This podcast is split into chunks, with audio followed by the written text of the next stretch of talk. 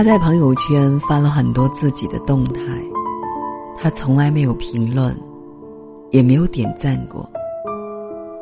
直到有一天，收到他的一条消息。当手机提示有一条来自他的信息时，他的手都颤抖起来，心跳加速。在打开的瞬间，他已经做出了。无数种的假设。他是看到我的朋友圈发了和他去的同一个地方吗？他是终于想起了我吗？或者只是节日问候的群发？没关系，不管是哪种，即便是群发也好，终于有了可以名正言顺的回复他的理由。想到这里。他激动的露出了微笑。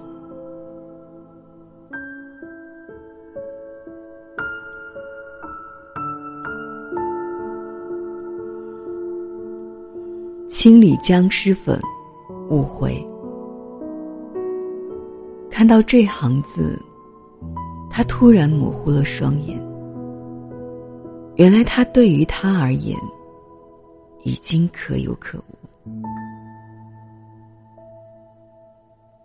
从来没有人会给自己在乎的人发这条消息，因为太久没有联系了，久到你可有可无，久到朋友圈多一个你都显得多余的时候，你才会收到这条消息。也许他都忘记了曾经把你设置成不看你的朋友圈。很多人都是这样，我发的你随意看，你发的我不想看。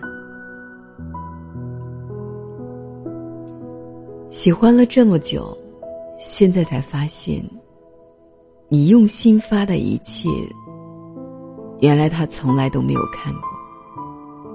他忽略了你的存在，你对他而言，只是通讯录里。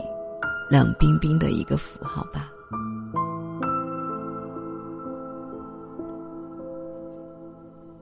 以前我们和一个人疏远了，会在不小心弄丢了手机后，彼此就彻底断了往来。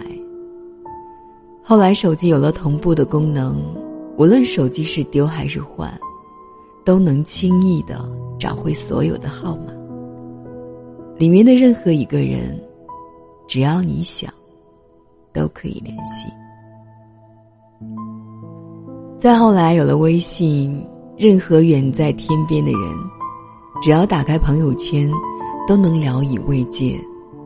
这制造了一种彼此靠近的幻觉。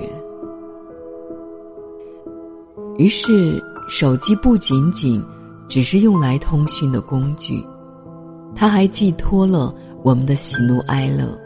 演绎着各种聚散离别，甚至承载着爱与希望。可是，它又毕竟只是一个通讯工具，如何能支撑一段感情的存在？所以，请不要再爱那个只存在于手机里的人了，他只是你自以为真实的假象吧。